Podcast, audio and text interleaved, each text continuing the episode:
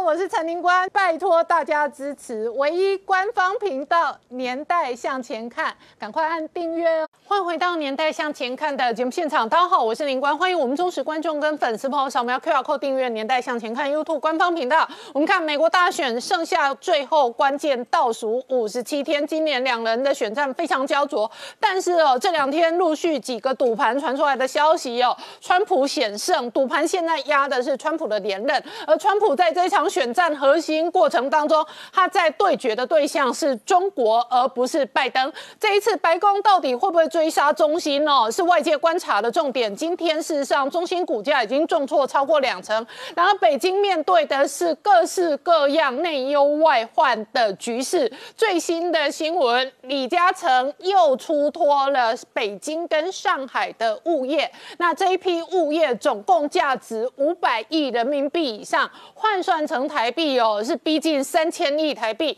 那李嘉诚在割韭菜的同时呢，中国内部呢面对的是四面楚歌的处境。那蔡霞本人又在网络上放话，他说呢，美国区分了中共跟中国人民。事实上，他认为中共还要区分出习黑帮。他认为习黑帮下台可以缓解中国内部面对的政治跟军事的压力。而这背后会有多大影响？我们待会要好好聊聊。好，今天现场有请到六位特别来宾，第一个好朋友汪浩大哥，大家好；再是曾经新闻台北支局长石柏明夫先生，大家好；再是朱月忠，大家好；再是黄鹏孝大哥，大家好；再来是国际法专家宋承恩，大家好；再来是吴杰，大家好。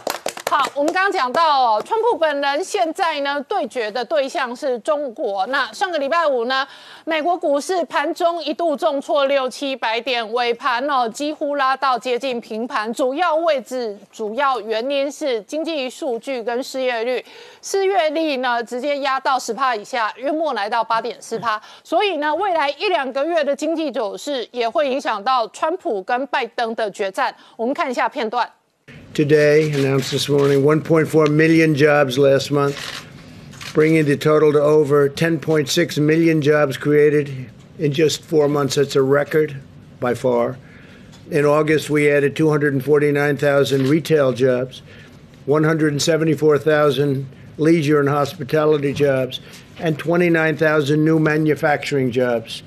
The unemployment rate plummeted to 8.4 percent the second largest single month drop ever recorded, surpassed only by our big decline in June. Last month, we saw large declines in the unemployment rate for African Americans, Hispanic Americans, and Asian Americans, very big declines. We're witnessing the fastest labor market recovery from any economic crisis in history by far. By contrast, the last administration had the slowest, weakest, and worst recovery in American history. That was well documented, as you know. This year, the United States has seen the smallest economic contraction of any major Western nation, and we are recovering at a much faster rate than any other nation. Business confidence is higher today in America than in any other G7 or EU country. That covers a lot of territory. So we have the business confidence is higher than many, than any of those countries. 好，陈安刚刚看到的是这两天川普公开记者会，他讲到美国失业率八点四趴，比所有 G7 跟欧盟国家的经济表现都来得好。因为外界本来预估今年年底美国失业率可能在这个二位数字十趴以上，那现在看起来哦，九月、十月慢慢的经济的复原跟改善，会影响到川普的民调跟连任。对，我们先来看一下民调的呃各家的民调的情形。先是赌盘，赌盘是非常有趣的，往往呢因为赌。赌徒不会把这个钱呃无辜的这样投资浪值，但是美国是不能够用选盘来选举来开赌盘的，所以那个美国的呃人是到英国或是澳洲的线上赌盘去参加。那么现在这些赌盘呢，大概现在赌川普的赢率大概是一百美元可以拿回一百九十，嗯，所以是赌盘是相当准确，嗅觉相当准确。其实他们看好川普能够连任。那么其他的民调，比如说 CNN 还有 CNN 列出的各家的民调，我们看这个表大概是呃两个。人差距就是拜登领先，大概是百分之七到百分之十左右。当然，C N N 向来是比较是呃呃反川普的这个呃媒体，比较但是。其他的其他的对，大概是现在的一般的这个民调都是它差距，但是差距的的确是紧咬在后。那么必须要看是说，呃，有几个其他的值得注意的民调，比如说保守派的一个叫做。呃，拉斯穆森的这个民调，拉斯穆森是除了这个呃以前的这个呃，现在唯一一个就是每天都盯紧说总统满意度的这个民调是多少？那么现在他最近出来的一个民调是说呢，川普的满意度不满意比满意的比率大概是百分之四十八的比百分之五十二，也就是说满意他的全国的人其实是超过不满意他的。嗯，然后过去是非常不满意他、讨厌他的人，大概现在是平盘，百分之四十二比四十二，这是也是第一次。那么也就是说，那个川普的满意度其实是在今年二月的新高，并且在关建州就是宾州摇摆州之一呢。呃，川他不但跟拜登打平平手呢，而且大概每每个人在百分之四十六的支持率。嗯，那么在这个热切愿意去投票的人中间，川普其实是领先的，百分之五十一的人是支持川普，百分之四十九的人支持拜登。嗯，那么这个是相当值得注意的。另外一个这个拉斯穆森的民调，就是他比较奥巴马在二零一二年竞竞选连任的时候，嗯，大概两个人支持率或是满意度大概在百分之四十七到五十二之间。那川普其实也是大概这个间距，所以他并没有。比较呃，大家并没有比较讨厌川普，虽然他是个个人好恶比较强的。那我们看选举其他的攻防，第一个是经济，这个是白宫的这个经济的顾问叫做 Navarro。Navarro 在接受福斯的 Business 的报道的这个专访中间，他特别提到几件事。他当然就是我看他的 issue，他他打打的这个议题，可以知道说今年大选的攻防。第一个是打工作机会，那么他说拜登是把这个 Made in China，就是把工作外包给。呃，外包给中国去制造，而且是长期以来，他用了一份二零一五年的全国经济的一个报告，说呢，从二零零零年到二零一四年的时候，大概有五百万个机会是外包给中国去处理，然后吃掉了大概呃七十几家的这个企业。那这个是在二零零八年的这个经济大崩盘之后，金融危机之后更多的严重，所以他认为说呢，拜登在其实长期在这个华盛顿的这个建制派中间的服务中间，其实的有份于这个这个事情。第二个是说。川普是要把工作机会带回美国的，那么所以对中西部的选民，还有对属于铁锈州的选民来说，如果你选了拜登，对你来说是个灾难，并且他特别提到了疫情的事情，他要把它移回来的，除了这些呃制造业以外，还有特别是医药的，还有防护装备的制造业，他也要带回来。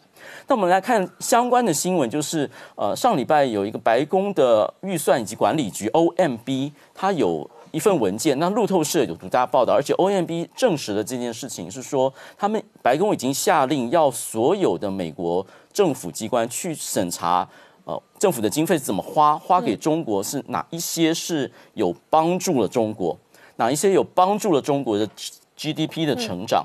还有呢，间接帮助中国啊不不公平竞争，比如说呢，让他的一带一路可以能够得到融资，或是让他在国际的组织中间取得领导带领导地位可以得到帮助，或者是在关键性产业，比如说五 G，还有网络，还有这个人脸辨识中间，有哪一些联邦经费无意之间帮助了中国？他要全面性的彻查。那么彻查的目前来说是没有说要进一步要怎么办，但是进一步的彻查就表示说。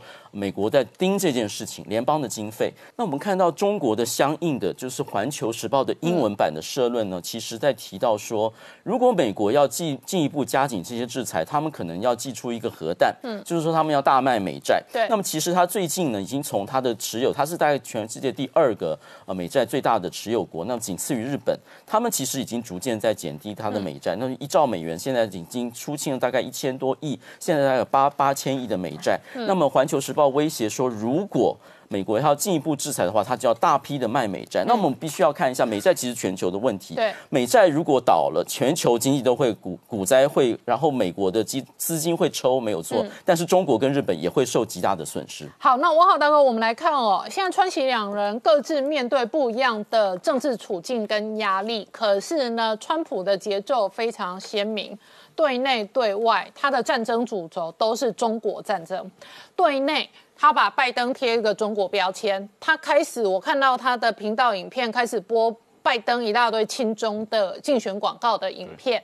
然后呢，开始发动攻击，讲拜登的儿子怎么样从中国拿到一二十亿美金的资金，然后结果呢，获利了老半天之后，又间接的投资了中国侵犯了这一个人权相关的 A P P。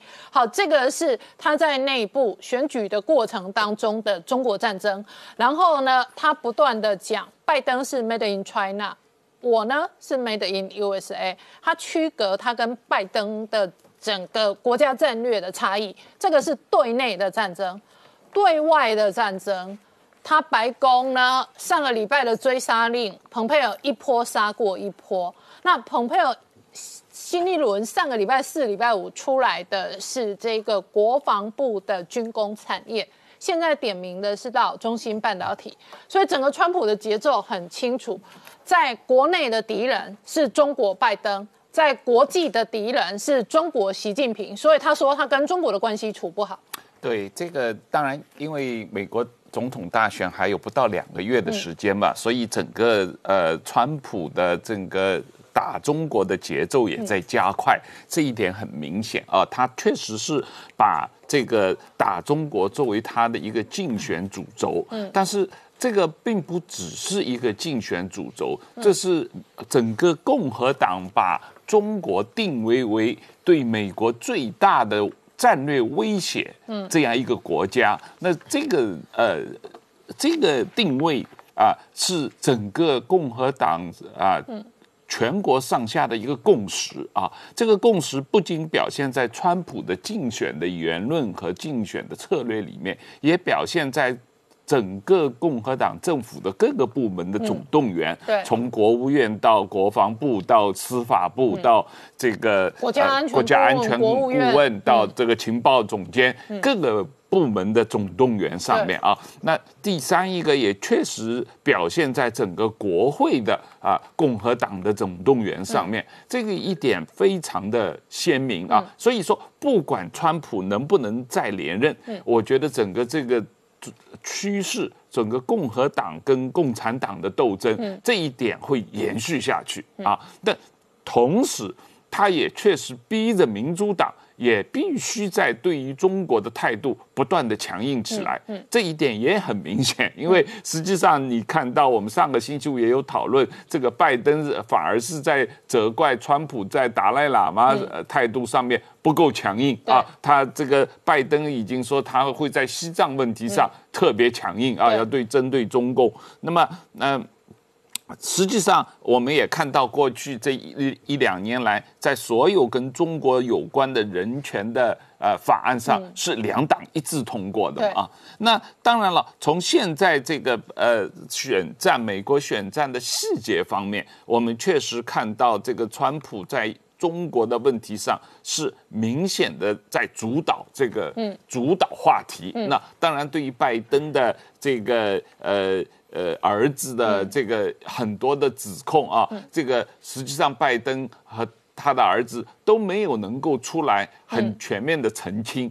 确实是在这个问题上，他们也没法澄清，因为他确实是啊，成立了一个呃，在拜登当副总统去带着他儿子去中国访问了以后，很快回来成立了一家基金啊，这个基金里面有超过十亿美元是通过中国银行给他融资的啊，然后然后投资了很多美国的跟军事科技有关的公司，然后把这些技术。转移给中国公司，然后在中国有全面的啊投资在各种 AI 网络有关的企业，实际上明显的有侵犯人权。所以这所有这些指控，并不只是指控啊，因为这是过去几年都一直被啊美国媒体不断的在披露，甚至于啊呃这个呃亲民主党的这个所谓。传统自由派的呃呃，《纽约时报》啊，《华尔街日报》啊，都有报道。所以这个这个并不只是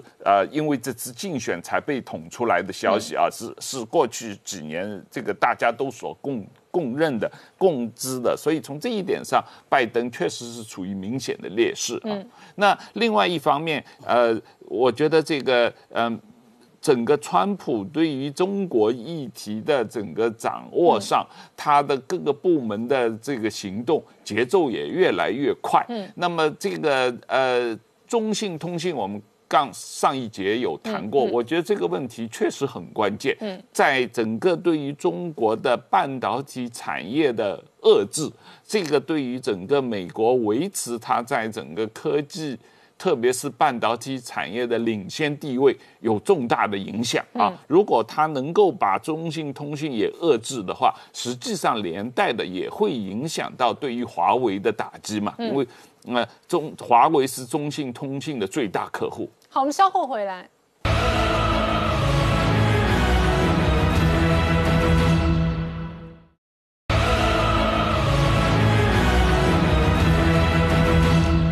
《年代向前看》的节目现场。我们今天聊的是倒数五十七天，现在赌盘相对看好川普的连任，但是白宫为首的这个几个核心团队哦，全面性的分工那。不管是在美国内部的战争，或者对外的战争，对象都是中国。事实上呢，美国国家安全顾问欧布莱恩呢接受媒体访谈的时候，他也直接讲，中国正在干预美国今年的大选。我们看他怎么说。I think what we have with when it comes to elections and, and what the intelligence community has made very clear is that first you have China, which has the, the most massive program to influence the, the United States politically. You have Iran and you have Russia. These are all three adversary countries uh, that are seeking to disrupt our elections. Some of them prefer Biden. Uh, some people say some of them prefer, prefer the president. Uh, my position is it doesn't matter what these countries want, that any country that attempts to, to interfere with free and fair elections in the United States has to be stopped. Uh, we've taken unprecedented action. The president has taken unprecedented action uh, in funding uh, the, uh, the hardening of our election infrastructure, whether it's cyber uh, or otherwise. 好，我请教一下石板明夫先生。刚刚看到的是美国国家安全顾问欧布莱恩哦，直接公开表态说中国正在干预美国大选。然后同一时间呢，网络上跟全球哦不断串联的是反中的这一个政治的整合。然后反中有分层次的，这一次美国国务院蓬佩奥为首呢，把中共跟中国人民切割之后。习近平直接回应五个绝不答应。可是呢，在网络上蔡霞再切割，他说呢，习黑帮要跟中共切割。你怎么观察现在的变化？我觉得这个确实是蔡霞这个想法是很有意思的。就是说，首先呢，呃，蓬佩奥他们有一个高级参谋叫余茂春，嗯，是中国过去的。那么余茂春呢，毕竟呢，就是说把中共和中国人民切割是他的主意。嗯，那么余茂春毕竟去的时候还比较年轻嘛。蔡霞呢，他是作为一个，首先他也是一个红二代，另外一个他在党校教过那么年多年书，他有多很多很多的中共的部长级、副部长级的高级官员都是他的学生，他有广阔的人脉。那么他现在呢，也变成了一个美国政府的一个参谋的形象。他提出这个切割，其实我觉得这个是很可行的。就是中国有九千万共产党员，毕竟中国的社会精英全在党党内。那么如果说你要把他们全部变成敌人的话，那对美国来说很辛苦。那么把他们再次切切割，那么就是说这是毛泽东的斗争手段，叫联系次要敌人，打击主要敌人。哦，那么就是别的人，我们先放过他们，然后跟他们联系一起去把打击习近平。我觉得这个切割是一个呃很就是很高明的方方法了，而共产党毛泽东式的手法。对对对，而而且就是说呃一个是可行，另外一个呢，美国也不可能把九千万党员全部变成敌人嘛。那么一定要分开嘛？那么其实呢，我觉得这个其实美国呢现在就已经开始切割，就是已经开始做了很多很多的动作。就是我过去讲过五毒乱华嘛，嗯，就是港独、这个台独、还有蒙独、疆独和藏独这个五五个独立势力呢。当然说台湾和香港是最近非常受注目的。其实，在日本呢有很多这个。疆独团体有很多藏独团体，也有很多蒙独团体。真的？对，一一一，他们多少年在努，一直努力做他们的事业，但是说呢，一直一直没人理，一直事业做的也没没有什么成就嘛。但是最近都突然活跃起来了，很多我我脸书了很多，他们最近得到了一个强有力的援军啊，美国在后边啊。终于他们看到希望啊！而且我看到希望，最近还有一群这个旧满洲国的旧那个后裔啊，打算恢复恢复满洲国。我觉得 就是各种各样的满洲国独立，对，恢复满洲各种各样的政治势力现在全出来了。终于他到美国，我们有强有力的援军啊，我们看到希望了。嗯，那么最近呢，比如说我们看到就是一个西呃西藏，西藏的时候呢。就是说，呃，和印度对立的时候，出现很多西藏的年轻人，对，打着雪山狮子旗是他们的旗帜，然后呢支持印军。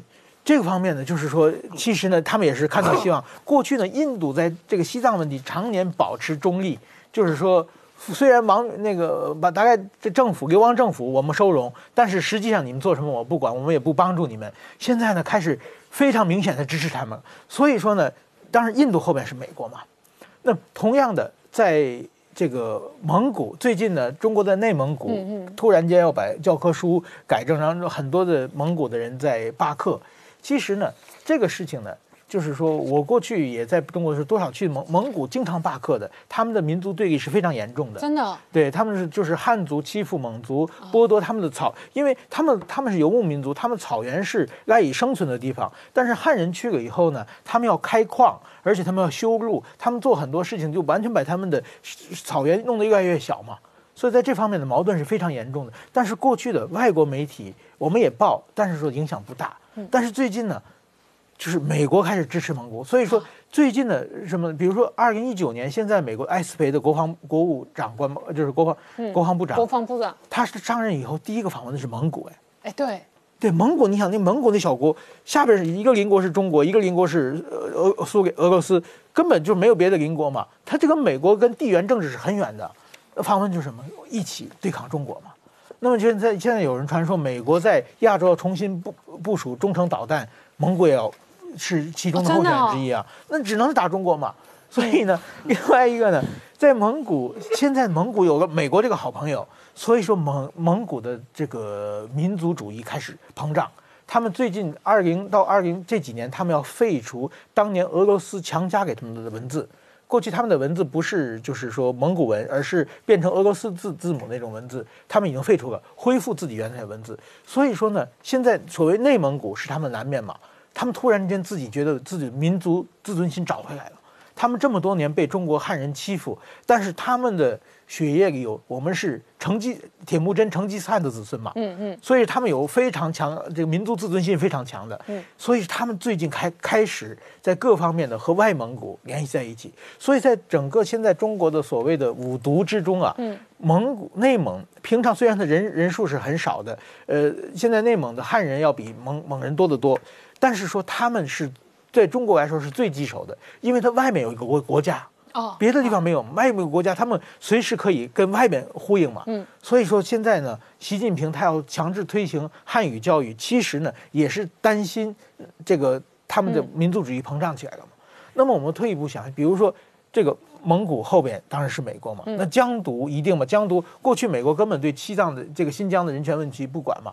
然后现最近两年前，从彭斯副副总统开始，这个强制收容各种问题开始开始提疆独嘛，疆独后面也有美国，嗯，那么藏独也有美国，蒙独也有美国。他说港独、台独后面也到美国啊。那那那个阿阿扎尔卫生部长来啊，现在美国全力挺台台台湾啊，香港台湾的法案也通过了，所以说呢。就是美国其实这四十年对中国都是很好的，但是中国呢，天天宣传帝国美帝国主义亡我之心不死，其实美国根本没有啊。所以中国呢，这么多年一直给美国使坏，他们赚到美国很多的钱，但是凡是跟美国作对的，像北韩啊、伊朗啊、什么叙利亚呀、利比亚，都是暗中支援他们，让他们捣捣美国的乱，而且干涉美国的选举，做了很多很多对不起美国的事情。但是说呢，他这美国确实对他没没有。坏处嘛？现在美国说啊，那我就往你说我往你之心不死，那么我们就试试看。嗯，所以说美国现在就真正把手伸出伸到中国去了。嗯，而且一个很主要就是说，这次蒙内蒙出来抗争的都是年轻人，年轻到十几岁、十二三岁的，对对对，都是年轻人。香港大家也都是年轻人嘛，台湾支持蔡英文的也都是年轻人嘛。对，那所以说年轻人，西藏也是藏青会都是年轻人嘛。对，年轻人都是反中的。所以，我现在想到就是说，那这样可能反二十年、三十年了。对，从十多岁反到至少要三四十岁以上。不会那么久了，墙倒众人推了，大家一起一起往上推的情况。那么，但是我想，我们想看到旧苏联其实就这么倒的嘛。旧苏联就从波罗的海三国独立开始嘛。中国统治少数民族这么多少这么多年啊，其实它是一一开始这这些蒙藏啊这些地方啊，他们是清朝满族人控控制中国的时候啊，被清朝皇帝请来的，因为汉人太强大了，我们就是说控制不了他嘛，所以我们请别的少数民族一起来，我们一起统治汉人，被请过来的。然后呢，结果孙中山一辛辛亥革命，这帮这帮人跑不了的。就跟炒股一样套牢在里面啊，变成中国人啊，所以一直受中国压迫嘛。嗯，然后呢，一开始毛泽东的时候用意识形态统治他们嘛，我们共产主义嘛，那个时候没有民民族差别不是很强嘛，还能维持一段。后来到邓小平以后呢，就变成经济成长了，但是经济成长的成果都是汉人在享受。嗯，他们少数民族跟汉人的这个贫富差越来越大嘛，所以他们早就待不惯了嘛。嗯，哎，现在中国终于美国开始。支持他们了，所以大家才一起跳起来。那么很可能在苏联。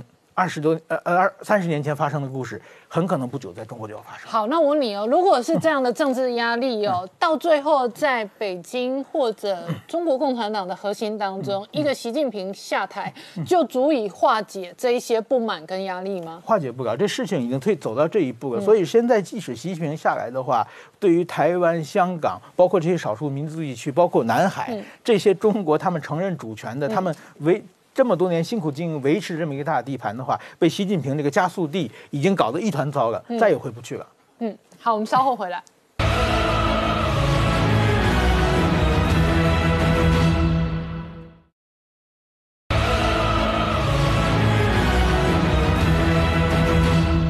年代向前看的节目现场，我们今天聊的是哦，这个习近平这两天呢回应了五个绝不答应之后呢，蔡霞又在网络上回应，他说习黑帮应该下台。可是对于北京中南海的政权来讲，何以习近平会回应五个绝不答应？好，吴姐，这个刚刚看到的是习近平讲了五次绝不答应，那这五句话哦，乍听之下很雷同，以为是重播，其实是不一样的。但是无论如何，绝不答应中国的。任何势力的分化跟破裂，对这个中共最会的就是精神喊话哈。那除了这个对内跟对美喊话之外，我们看到事实上在四号的时候。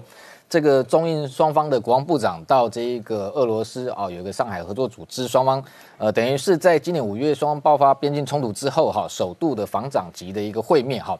那在这个会议里头哈，我们是看上看到这一个中国的国防部长魏凤和也同样在喊话哈。那他对这个印方那直接就讲哈，讲说中国的领土一寸也不能丢啊。那中国军队完全有决心、有能力、有信心维护国家主权和领土完整。这样的一个喊话哈，我们也似曾相识。嗯，因为先前在谈到不管是南海的问题，不管是对台的问题，事实上也都是相同的一个套路哈。所以这样的一个喊话，呃，的确哈，精神的这个这个战力哈的一个呃宣章的一个这个这个假动作哈，我觉得这个成分是比较高的哈。嗯，那当然这个印度也不示弱了哈。那印度他们也有他们的一个。呃，这个精神的喊话哈，那他印度的这个国防部长辛赫哈，他就讲说，同样的，当然他比较简短了哈，他说这个印度军方哈，保护印度主权和这个领土完整的决心毋庸置疑，哈，就没有像这个呃中方这个罪词这么多了哈。那双方这一个在这一次会面之后，其实哈双方是这个不欢而散哈，毫无交集，也就是说对中印边界的这个领土的争议，并没有进一步哈。呃，有获得共识哈。那回到它中印边界的一个冲突啊，事实上，呃，这两天的一个情势哈，又有不同的发展哈。因为今天传出来哈，就是说这个印方哈，就是说解放军居然哈，呃，这个抓走了五个印度的少年哈。这五个印度少年并不是印度的军队哈，他们只是这上山去打猎哈，结果就被抓走。那这一个动作哈，那这一个惊动了印度的高层哈，那甚至启动了所谓的这个印。印中之间的一个军事热线哈，进进一步要进行沟通哈。那这样的一个动作，事实上，呃，外界也担心哈，的确。呃，我们观察过去哈，因为在中印边界，它以这个不开火为原则哈，双方是进行所谓的肉搏战，所以这个抓印度的少年哈，背后是不是有什么样的一个阴招哈？有这个外媒就在解读哈。那特别是先前其实陆陆续续哈，我们看到解放军虽然这个从这个它的西部战区哈调批了这一个三到四万名的一个部队哈，那到这个中中印边界的这个呃地区来部署。不过同时间哈，其实他们也在这个当地哈强征藏民哈，甚至还有说，甚至这个农民都有哈。那主要的对象还是以这种体育学院的学生为主哈。那为什么要找这些人？特别是因为双方是这个在高山高海拔作战，那解放军如果是一个。呃，你是不是在这个非高原出生的这些呃士兵来讲，到那个地区来讲哈，对他来讲是这个根本连呼吸恐恐怕都有困难哈，更遑论作战。那这些所谓当地藏民的体育学院的学生哈，呃，外媒是认为说。可能被这一个强征去做什么？做这个未未来双方又开始有这个呃直接肢体冲突的时候，当第一线的肉盾，嗯，哦，就是说这个把它推到最前线，然后让印度的士兵去攻击他们哈。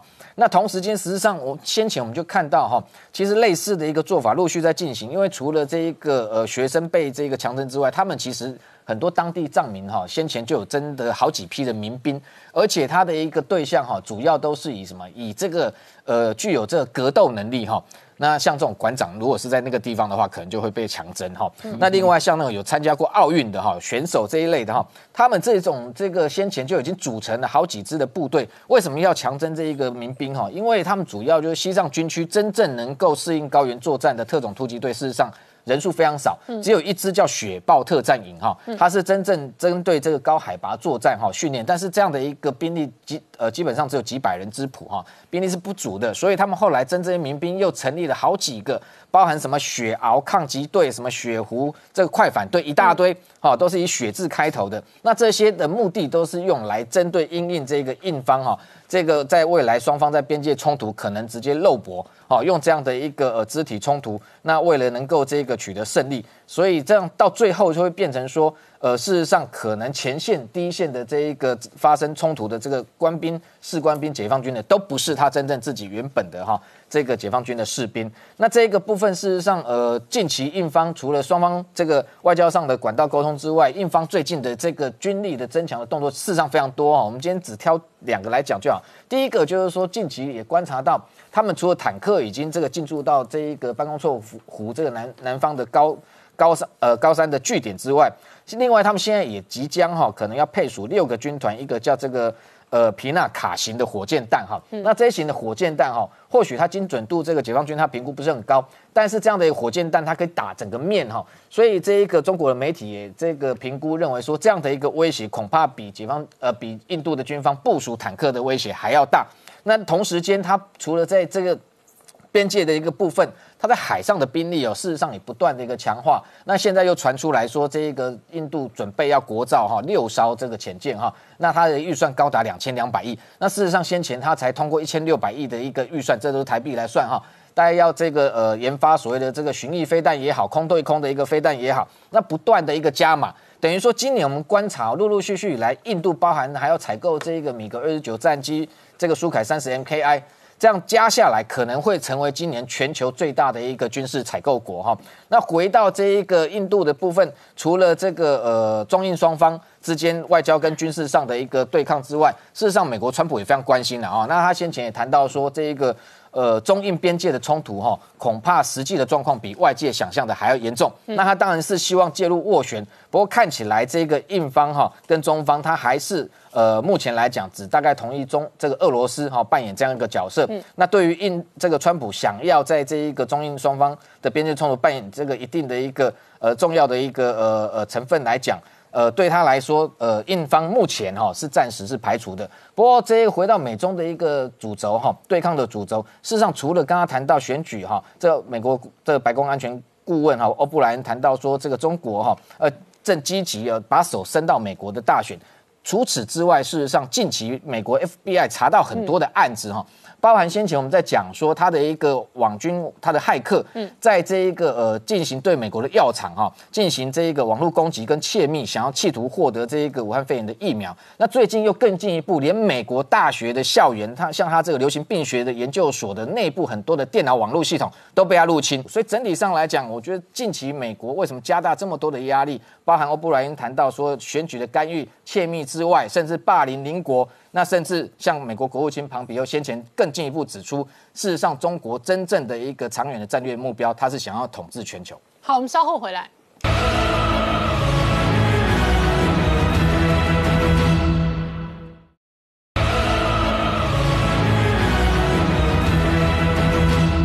年代向前看的节目现场，我们今天聊的是哦，赌盘事实上现在川普跟拜登的这一个呃选举的胜率开始出现逆转，但是外界关心的是倒数五十七天，川普整个对内对外的战争主轴都是在中国议题上面，所以川普这一次对于中国议题会打到多凶狠，也影响的未来美中关系的发展。啊，我们看到蓬佩奥讲，他说中国啊啊，跟过去的帝国一样，对不对？就是同样的路数，同样的套路啊，他就啊希望把其他的一些的弱小一点的国家都变成他的附庸，然后来让他能够称霸世界。事实上，这样一个说法，在二零一五年的时候啊，现在哈德逊研究所的中国战略中心的主任白邦瑞，他出了一本书，叫《百年马拉松》，就是中国称霸世界的这个秘密。他用的是什么资料？他用的完全是中共内部的讲话的资料，而且很多讲话是公开的。换言之，就是说很多的中国人把美国人当冤大头啊，这就是中共的心态。嗯，而且他们公开讲，我们有一句话讲说“压掉各位压威”。嗯，他除了说啊赢你的钱啊吃你喝你，他嘴巴里还要消遣你啊。那美美国人好笨哦啊，怎么样呢？哎，我们什么东西超过美国了？哎，我们什么超过美？事实上是为什么？从清朝以来，中华帝国虽然已经亡了一百多年，但是在很多人的中国心里边，还是一个以中国为中心的这样的一个帝国心态。嗯，当中国被这个西方列强侵略的时候，他做了什么检讨？他认为说，因为西方的船坚炮利，所以民这个洋务运动要干嘛？师夷长技以制夷。换言之，我来跟你学习，我来你这留学，我的目的是为了要对付你的。我们看看啊，过去啊，清朝派了很多留学生到日本去啊，为什么就要把日本打倒嘛？后来日本发现了，所以日本提早发动对中国的战争。嗯，然后后来呢，中共建政以后，刚开始他全面倒向苏联，啊，帮苏联去打韩战，牺牲惨重啊。但是得到了苏联的欢心，结果苏联帮助中国快速的达到所谓的工业化，中国的重工业、军工产业都是从那个时候开始。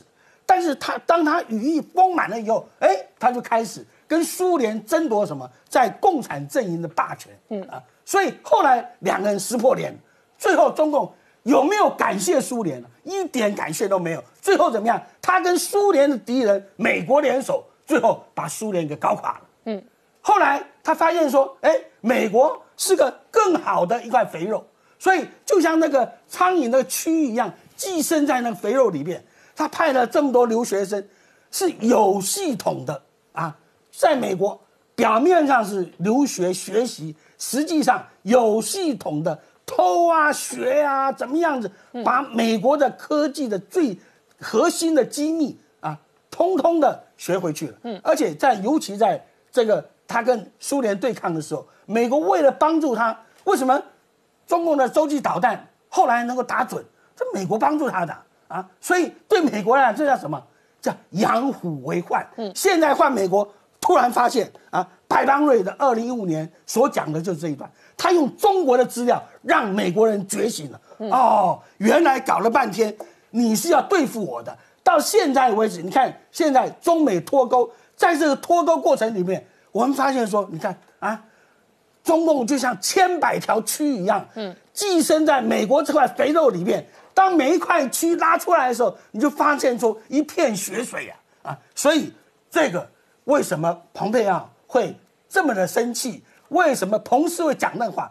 你一点都没有感激。你一点都没有感激我，美国是怎么样帮你的？我每给给你多少利益？开放市场，帮你进入市这个，哎，WHO 对不对？让你赚饱赚满，嗯，然后让你有了这些财政的资源，然后怎么样助纣为虐啊？让你能够去搞你一带一路，希望说啊，然后跟美国分庭抗礼。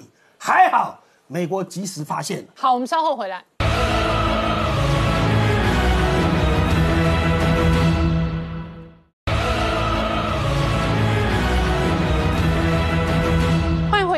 代向前看的节目现场，我们今天聊的是美中关系加速、加大、加快恶化的同时呢，李嘉诚又出脱中国部位了。月中这次传出来，他是丢了上海跟这一个北京哦两个重要的物业，然后出手这一个物业套现五百亿人民币出来。好，那李嘉诚卖他的物业一点都不稀奇了哈。可是这一次有什么特别的地方？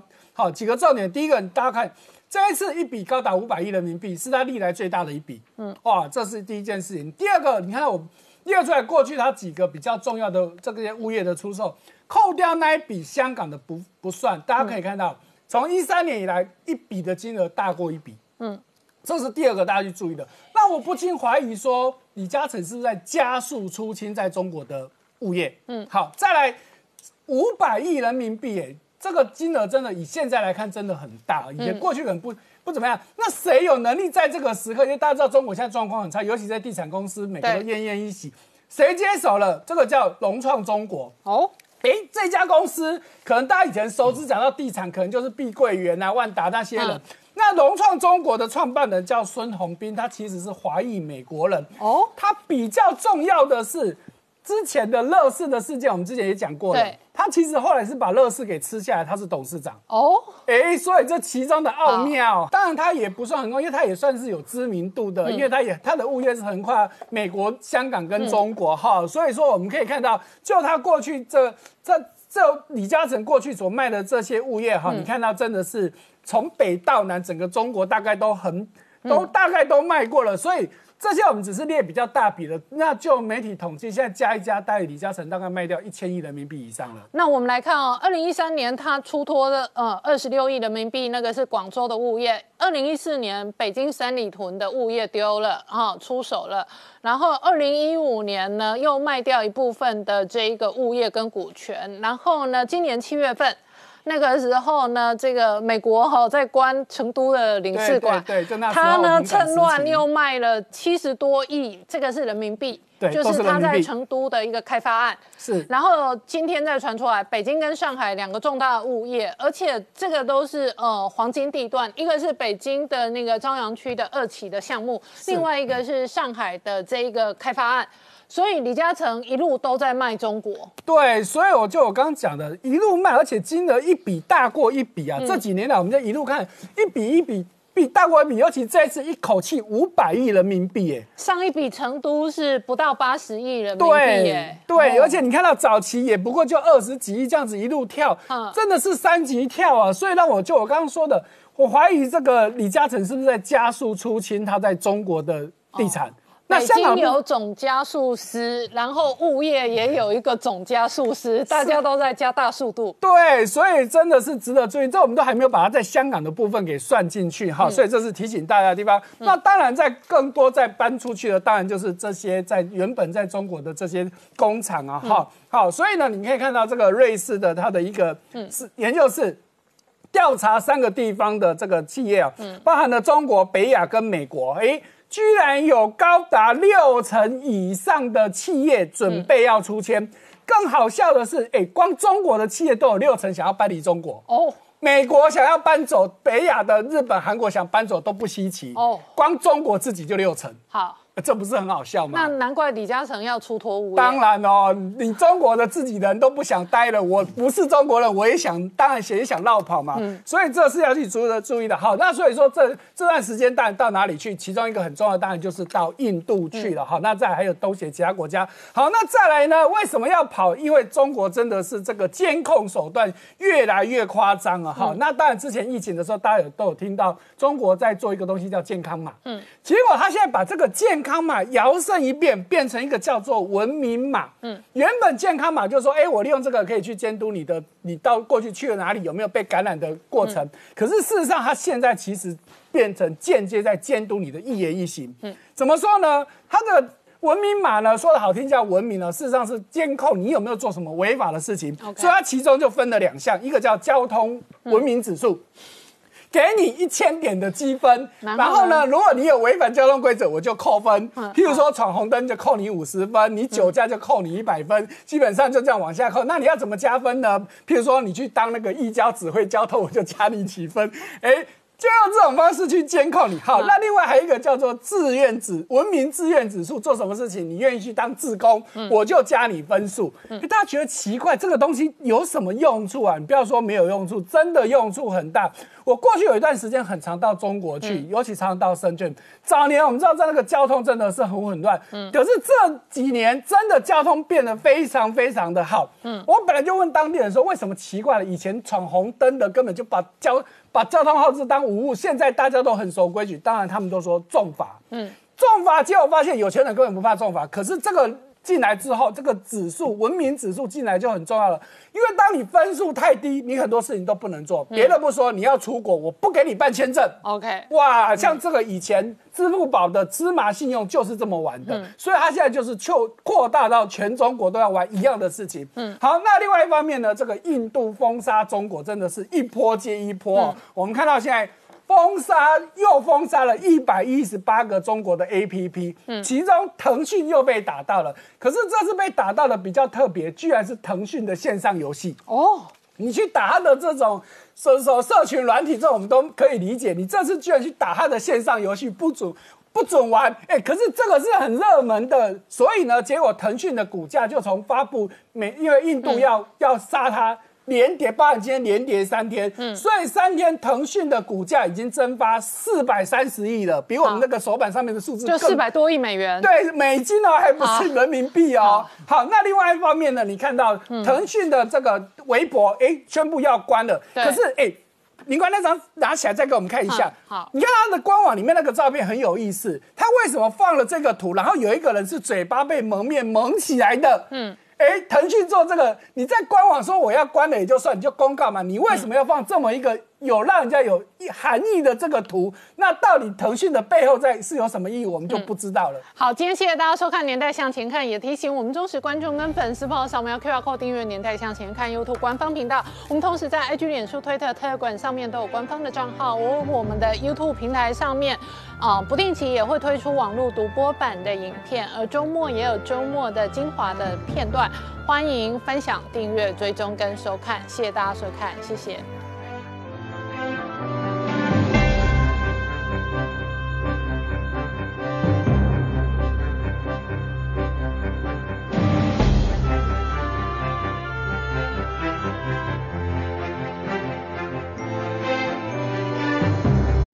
我是陈宁官，拜托大家支持唯一官方频道《年代向前看》，赶快按订阅哦。Hello，我是陈宁官，拜托大家支持唯一官方频道《年代向前看》，赶快按订阅哦。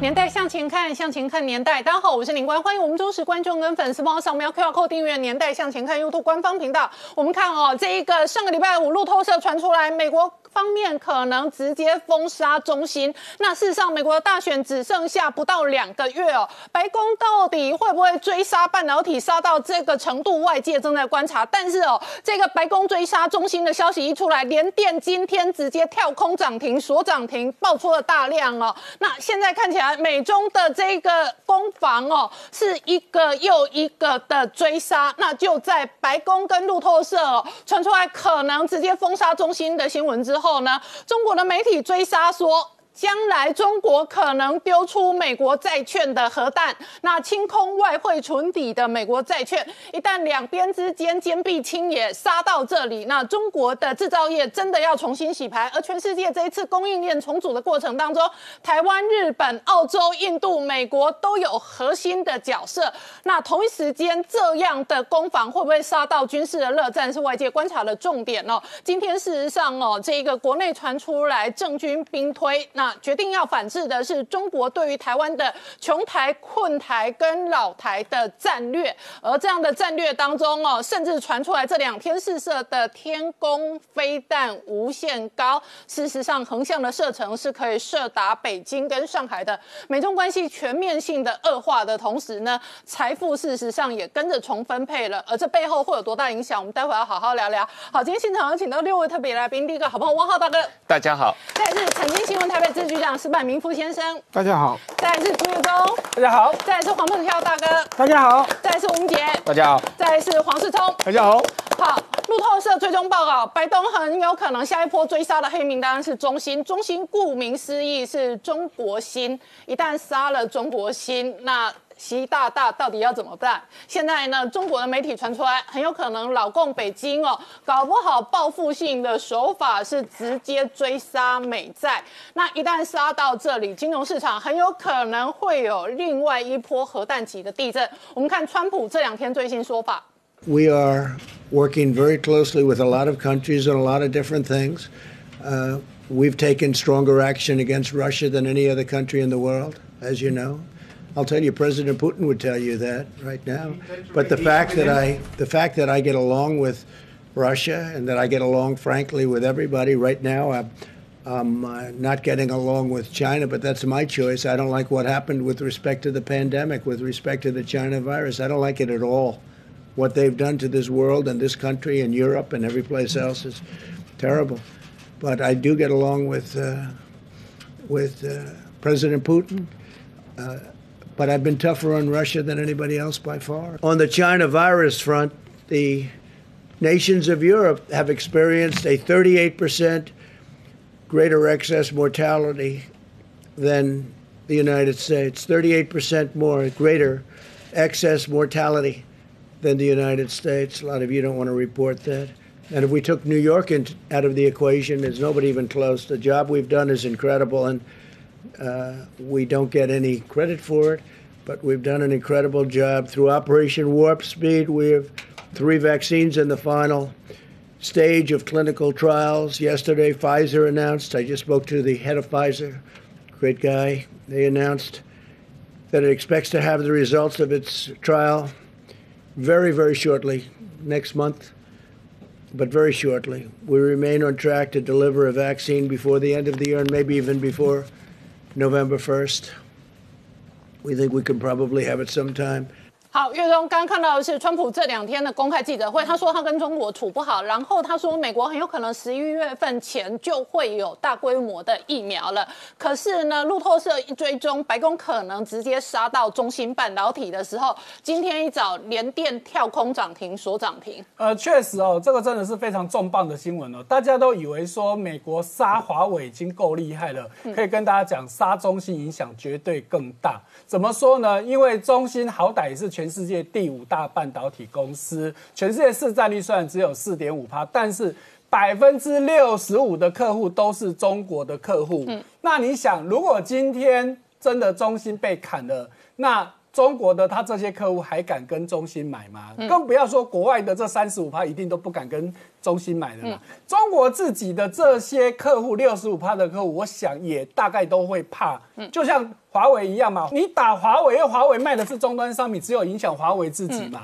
可是中兴不是啊，中兴是一个上游的一个供应链嘛，所以它往下影响的厂商是非常非常的多。就我们刚刚说的，六十五趴的中国厂商未来还敢？跟中心下单吗？如果一旦不下不跟中心下单，那这些人要跟谁下单？这联电吗？诶，联电当然是选项之一嘛。所以今天为什么联电联电一开盘就锁涨停了？我们的万宏也涨了六趴多，因为大家联想一定是联电最有可能嘛。好，我们先看到，那当然被指控这样子，中心当然打死不承认嘛。可是你看到这是美国的国防承包商 SOS International 这一家他们的报告，他们直接就指明了你。中芯国际跟谁往来？跟中国的军方是其中一个，另外还有你跟解放军大学有合作关系。嗯，哎，中芯的说法是我根本跟没有跟军方有任何联络，但是人家都已经指名道姓，你跟谁？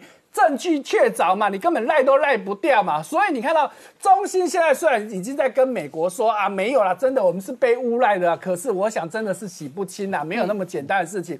所以呢，我们先看到今天中芯国际在港股挂牌，你看它之前才在香港挂牌，刚挂牌哇就恰牙涨了很多，就有今天。暴跌二十趴以上，好哇，惨跌哈。那所以说，这次我们看到，大家都知道嘛。就算这件事情还没有确定，就已经是这样子。那确定之后呢，我们就等着瞧。那另外一方面，我们台湾的台积电其实比较没有受到影响，因为 level 不一样啊。台积电的市场是高高在上，因为整个制程这个所走的这个科技这个嗯。这个。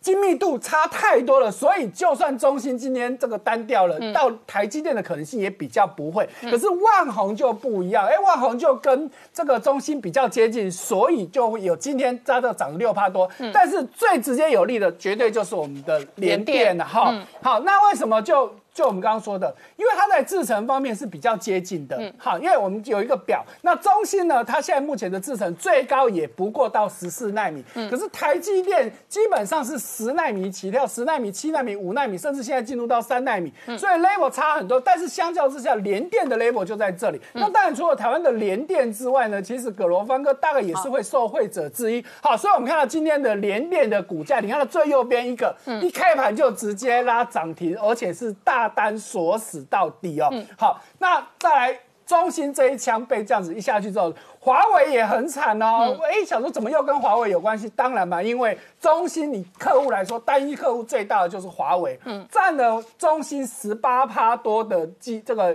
营收。所以如果今天中兴垮了，那华为怎么办？嗯，本来没有台积电的，我想说中中兴给 Gamble 用，虽然它的 label 低一点，加减用。所以现在如果连中兴也不能用了，那。那就赶尽杀绝啊！真的就是赶尽杀绝，就是这么一句话。就是白宫追杀中国制造，二零二五赶尽杀绝，寸土不留。对，因为中芯就已经是中国，它现在算是这个最先进的半导体制成的公司了嘛。那你今天中芯砍掉，剩下的那些根本通通都不成气候。好，所以呢，我们再进一步去看到，如果今天这个中芯被砍了之后呢，所产生的影响。好，所以我们就回到两个部分，一个是中芯的供应链。供谁在供应中心厂商？好，那这个部分结果居然是谁？美商反而是最大的。中心的三十家最主要的供应商中，美国就占了十家，其中最大的就是这个科林研发。好。它是中信的在最大的供应商，所以这么一看，哇，科林研发就差了蛋了哈。那其他的还有几家，我们就不一一念。好，那第二多的其实就是台商的部分哈。台商其实会有有六家哦，那没有台商有四家哈。那中国自己有有六家哈。那其他的就是德国、以色列、日本都有哈。那这是供应链的部分。那再来就是我们刚刚说的那。中心的厂商的部分，基本上当然就会受到影响，因为你中心一旦不能生产，一堆原本靠它去做的半导体厂商，那可能真的就是短时间真的不晓得该怎么办了哈。所以这是我们要去了解到的。好，所以呢，我们整个看整个贸美中冲突下来呢，其实在台湾最大的得利获利的族群，其实不是竹科哦，反而是南科。为什么呢？因为台积电最主要的新制程其实都在南科，反而不是在竹科。对，啊，所以台积电尤其它现在最新的十八十八厂。那边的五纳米、三纳米，通通都是在十八厂，所以台积电进去之后呢，连带的所有的这些供应链厂商，通通都进驻。所以我们看到右边有一个图，是比较竹科跟南科的发展。下面的是南科，你现在看到，虽然它的产值还比不上竹科，可是你要注意到右边的虚线。对。南科还在快速的成长当中，反而竹科到这边基本上已经是一个稳定状态了，所以这是一个很大的差别。好，所以我们看到整个南科就它的现在的产业结构当中，我们看到最大的一块当然就是在半导体这一块，在占了整个南科产业大概有六十几趴，另外就是光电产业，光这两大族群就占了南科大概九成主要的。的这个产产值哦，好，所以你看到一个台积电出去，你看右边密密麻麻的这么多公司。都是跟台积电同一挂的，而且台积电这几十家供应链也都跟着发财。当然，那发财又在南科当地落地生根，那可能买房子娶妻生子，所以又造就了台南哦，作为这个南部的直辖市当中哦，它的成长、它的发展，事实上比高雄快。没错，不要说比高雄快，它这几年的房价，这一两年的房价其实是全台湾涨幅最高的。嗯，啊，因为我长时间就在台南，我非常了解这件事情呢，哈。所以你你可以看到啊，真的就以我们学校旁边，因为我们就在永康，永康又是其中涨最多，因为那边比较繁荣。我在那边教书二十年，房价涨十倍。哦，一开始多少钱？我们家我们学校旁边的透天处以前大概两百多万，嗯，现在没有两千万，你连问都不要问。太浮夸了，真的不夸张哦。你看到吗？就这个媒体统计的这个数字，它只统计一六年以来，你看光一六年以来，这个房价是不是就在在这附近大概就已经涨了大概一倍了？嗯，哇，所以你就知道一。一个台积电哦，真的是不止撑起台湾，我们之前也跟你讲过哦，它还撑起了谁？撑起了荷兰，还撑起了谁？还撑起了丹麦。哇，你就知道台积电真的很厉害。好，那我请教一下思聪哦，如果追杀到中芯哦，那整个中国半导体跟中国制造业二零二五哦，势必哦真的这个被赶尽杀绝。但是整个中芯半导体的崛起跟这一个技术的几个重大里程碑，事实上都跟过去台积电的这一个班底。有有关联。对，没错。事实上，这个以目前中心的这个持股的重心比重来说，第一大持股者是一个叫中国的大唐电讯，第二大就是他们中国大陆的大基金，目前持股大概十七趴左右。所以，它现在其实呢，也是一个不折不扣的这个中国大陆官方所持有的一个公司。那你要说明说啊，你跟军方的这个这个这个状况好像没有那么严密，事实上这个可能是说不通的。嗯那我们必须讲啊，事实上在这个中心的这个成立，从它成立一直到它壮大。都跟台湾人有非常大的关系。嗯，中心的成立者叫做张汝京。那张汝京为什么会到中心去？主要就是因为他当初呢，在这个两千年的时候呢，他原本在从事的一个四大半导体，被这个台积电所并购。那那被台积电并购的时候，因为张汝京呢，他以前在德州仪器的时候，在美国公司工作的时候，他其实算是台积电，哎，他算是中张忠谋的 C 喊的 C 喊，所以他一生都想要超越张忠谋。那他又不想说，哎。怎么我在美国在你旗下工作，我到台湾的时候又变成在你旗下工作，所以他就决定出走到这个中国大陆去，所以他到中国大陆去成立一个这个中芯半导体。那中中芯半导体的成立的时候呢，其实后面原本就有非常多中国大陆官方的这个色彩在那里面，尤其跟一个叫做张江高科公司有非常大的关系。那人家就说那里面后背后的这个最主要股东之一呢，就可能会牵扯到这个江绵恒，嗯，甚至跟中国大陆当时上海的很多投资公司都有关。那别那那些主要出资的大概都跟江门江绵恒有非常大的关系。嗯，那江绵恒呢？我们知道江绵恒他控控制了这个中心之后，那这个张汝京呢，一开始到中心的时候，他他原本他到。中心的时候，他当时想要超越台积电，嗯，所以他在中国大陆设了非常多厂，他都他当时跟很多中国大陆的各地政府都设了一个一个厂一个厂一个厂，所以它产能呢在瞬间之内呢被他拉开拉起来，所以其实张汝京呢对于中国大陆整个半导体的这个在各地生根，他有非常大的这个功劳。那除了这个之外，主要就是因为他当初的技术来源来自什么地方？来自四大半导体。那因为四大半导体被台积电并了之后，他还用四大的技术，等于是他就是用台积电的技术。所以台积电在两千年出头的时候，开始对中芯进行一个所谓侵权，嗯，你侵我的权，那你侵我的权，一这个官司一直到了两千零五年之后，双方才和解。和解的条件是什么？张武清你必须要离开中芯，嗯，那同时呢，你赔我一点七五亿美金，同时台积电拿到中芯的百分之八的股份，嗯，所以有一段时间呢，其实台积电是这个中芯的大股东。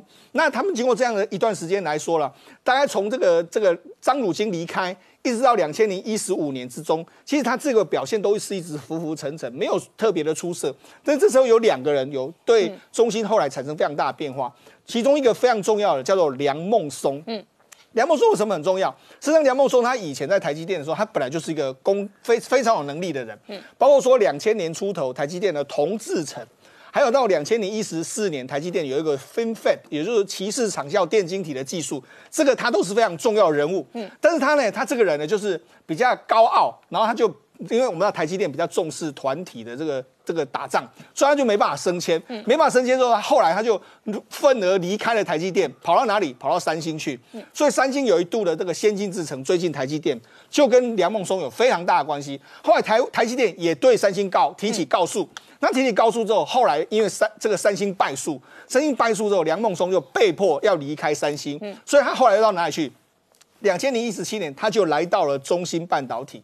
那他对中芯半导体到底多厉害呢？我们必须讲，他在先进制程上面真的是一号人才。嗯，当时的中芯半导体呢，他开始要准备要发研发十四纳米，那十四纳米它良率都一直很差。大概良率只有百分之三、百分之四，就他到了没多久之后，不到一年的时间，就把这个十四纳米的那个良率拉高到百分之九十几，也就进入一个可以量产的一个状况。甚至现在我们知道，现在不是美国都已经不说我不卖给你这个极紫外光机 EUV 吗？那 EUV 在做什么呢？EUV 是进行所谓的七纳米以下的制程，你都需要用到 EUV 极紫外光机。结果前一阵子啦，梁孟松他才宣布说，我在十四纳米上面，我有个叫 N 加一的技术，还有 N 加二。N 加一是什么？就表示是十纳米，我做出来的十四纳米的晶片呢，效能跟十纳米差不多。那 N 加二呢，就是我做出来晶片呢，跟七纳米差不多，所以我我不需要你的 EUV 及紫外光机。哇！所以当当时这个消息出来，大家都说真的是真的假的？有可能吗？好，所以我觉得这就是为什么美国要对你出手的原因。因为如果你在未来几年的时间，你还是没有极紫外光机，你还是可以拉近跟这个这个台湾半导体或者全世界半导体的差距的时候，美国还是认为说你是一个非常大的威胁。所以无无论如何，在这个时候呢，你有可能追上的时候，我就要把你捏死。嗯，好，那除了这个之外，还有一个非常重要。捏死中国会造成多大的冲击跟伤害？应该这样讲啦，如果以大部分的军武的这个这个晶片来说的话，大概十四纳米就可以做到，十四纳米或者二十八纳米，这都可以做到大部分的军武的这个晶片。但是你要在，譬如说这个其实。影响比较大是在中国大陆的 AI 还有 CPU 的发，还有这个所谓的超级电脑运算的差异性会差很大。因为为什么？因为如果你要这个运超级运超级这个 CPU 的这个运算能力的时候，通常都是要用十四纳米以下，甚至更先进的制程。所以你看，中国大陆原本不是有个天河二号的这个 C 电脑吗？美美国对它进行一个封锁，说我 Intel 不卖给 CPU 之后，它发展就停滞了。你看这几年，反而在超级电脑上，日本现在发展很快，美国发展很快，中国道就被压制下面下去了。那超级电脑有什么用途呢？先，譬如说在模拟核弹，或者模拟什么生物科技，模拟什么，它有很好的东西。所以这个是中国道未来能不能发展一个非常重要的关键。我停止你这个技术来说的话，你尤尤其它跟很多中国道军方都有合作嘛，你未来在军事发展这种所谓超级电脑上面。你发展就被我压制下来。还有第二个是 AI，用的 AI 晶片呢，其实用的都是高阶的晶、高阶的技术，嗯，譬如说十纳米 或者是七纳米这种新的技术。如果你能够推进到七纳米，用的技术 十四纳米跟七纳米一样好，那你未来三五年的发展还是可以继续。嗯，所以我无论如何一定要把你这个这个时候把你打掉。嗯，这就是美军的美方的这个考量。所以我觉得他杀这个中心这一招，我觉得是相当相当的精准，而且是很毒的。就很杀，就斩草除根了。对，这就是真的是个斩草除根。当初大家说华为，你杀了华为之后，还有很多中国到军方还是可以用它的晶片技术啊。那你现在把中心斩掉之后呢，可以确保未来在几年的时间。里面中国大陆很难碰触到那种所谓的高阶晶片。对，那这个如果没法碰到高阶晶片的话，它可能科技产业会在三未来三五年之内，它整个发展会变慢。好，那这就是美国它想要达成的一个最重要的目的。但是，一旦中国新产业、中国半导体产业遭受到斩草除根的攻击，那中国政治会带来多大的风暴？我们稍后后回来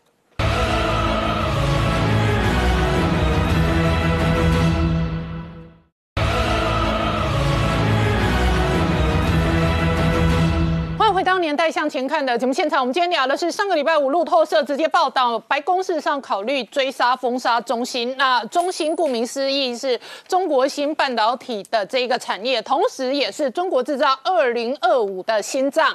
一旦心脏被毙了，那整个中国制造业要面对的冲击跟伤害，很有可能是致命性的。而这样的经济的伤害、供应链的不可逆的伤害，最后很有可能反映。到北京中南海的政治风暴跟压力上面，我们再看白宫传出追杀中心的同时，那在台湾的部分供应链的重组，台湾的半导体台积电仍然扮演重要角色。好，王浩大哥刚刚看到我的是这个供应链的新的重组的这一个呃公开谈话片段。那这一次白宫传出来追杀的是中芯芯片，是嗯中国的用法，他们把晶片称为芯片。心在这里是很有意义的，就像心脏之于人，人要是心脏停了，心肌梗塞了，就是要挂了。可是白宫一旦追杀到中心，整个中国制造业、中国电子业就真的是斩草除根。你怎么观察？对，因为中芯片是中国高科技的软肋啊。那中国实际上是全世界半导体进口最多的国家，实际上中国每年进口的芯片和半导体。整个产业呃超过它进口石油和能源啊，所以这个这个这个打击中国自主的芯片生产，特别是高阶层的芯片生产，嗯，对于遏制中国高科技的发展和军工产业的发展有非常重要的意义。嗯，特别是军工产业也是需要大量的使用芯片啊。那这个从现在的角度来看，中国。呃所谓五 G 的产业在世界上有领先地位，那当然是华为在世界上在五 G 产业有领先，但这里面。绝很重要的关键，它也是要大量使用进口的芯片嘛啊，那呃 AI 也好，大数据也好，呃也都是刚才有谈到，也都是。需要有这个快速的芯片来帮忙支撑这个计算机的这个。不止哦，现在一般判断，呃，全世界出车辆最大的电动车是电动车，事实上哦，说穿了是会跑的工业电脑，也需要芯片，快的芯片。对。所以一旦杀到这里，是整个中国市场会这个翻天覆地的面对一个核弹大震荡。是啊，你大数据也是需要有 server 嘛啊，有很多的这个这个 server 来帮忙储存这些数。据嘛，这个整个这个芯片战、半导体战是啊，美国能够成功遏制中国啊，这个二零二五制造和整个中国科技上挑战美国的全球霸主地位的一个最关键的啊。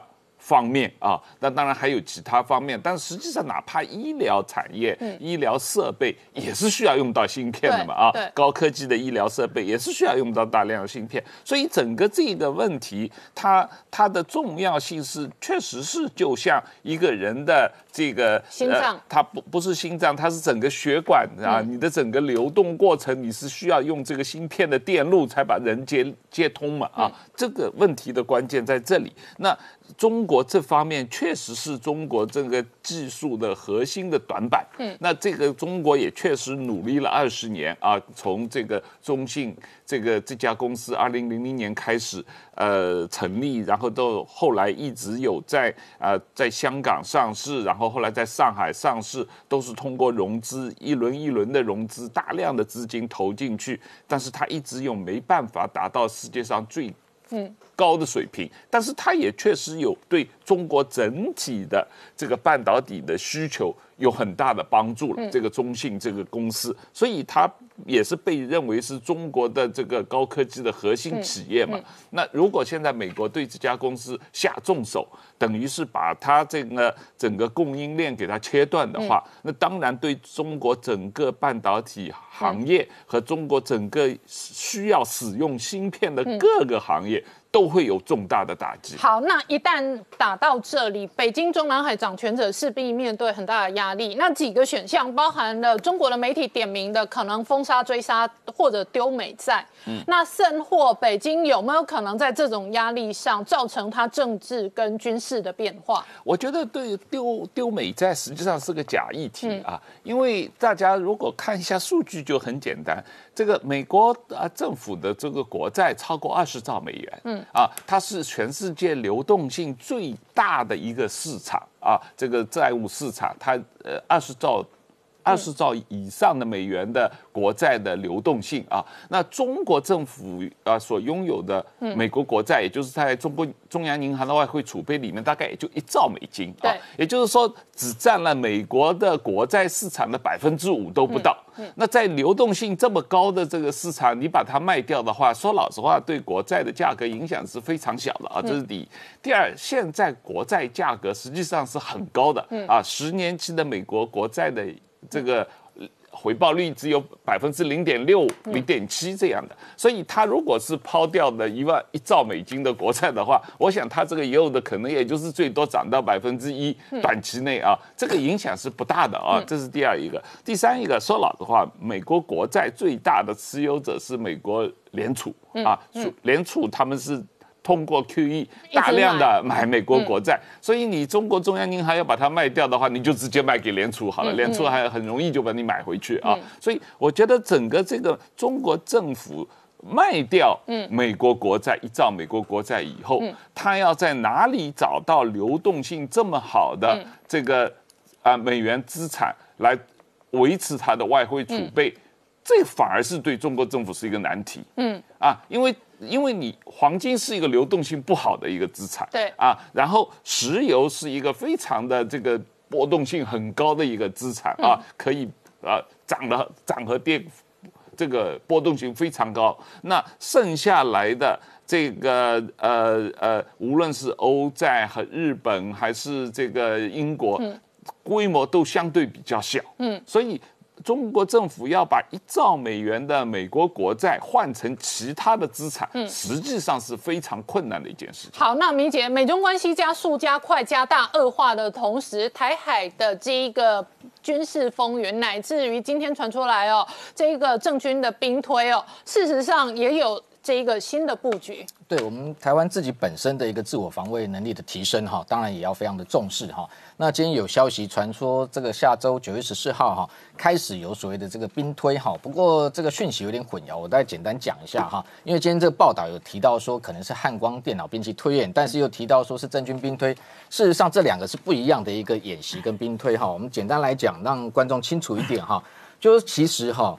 呃，现在目前来讲，国家层级最高的一个呃兵推哈，应该是叫政军兵推，没有错哈。这个是在大直元山指挥所，那他一这个磨练的是跨部会的应变，也就是整个行政院都参加哈，所有的经济部什么呃，不是只有这个单纯是军方的哈，国防部那外交部各方面的都进行哈。但是它一个很特殊的，就是说它演习的发布不会事前讲哈，不会像这这么早一个礼拜前，它都是过去都是无预警哈。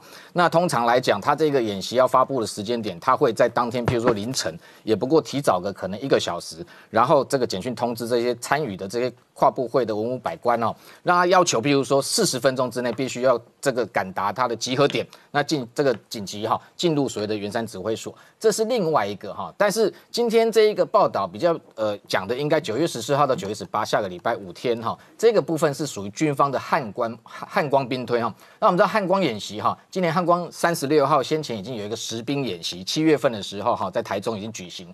所以它过去来讲，本来电脑兵推是在实兵操演之前，但是因为我们知道电脑兵推它是关在一个比较狭小的一个空间哈，那它过去来讲，你像这一个，它是在同样在大直，另外一个叫横山指挥所，它跟原子所是分开的哈。那另外这个国防部旁边有个叫联演中心，那这两个部分，一个就联演中心是国防大学教官扮演红军就攻击军的角色，联横指所里头是蓝军哈，就是我我们的防卫军。那双方透过这个电脑兵棋推演的系统哈，JETOS 进行台海作战的攻防，这个部分是单纯的、完完全全的军事作战，这是台海防卫的部分。那真正的这一个政军兵推呢，的确有可能在九月。无预警的发布。那今年比较特殊的是说，过去单纯来讲，它是用一个纸上兵推的一个模式，各呃下达各种的一个可能想定跟模拟的情势，然后让这些跨部会的官员去应变，提出所谓的这个应变计划。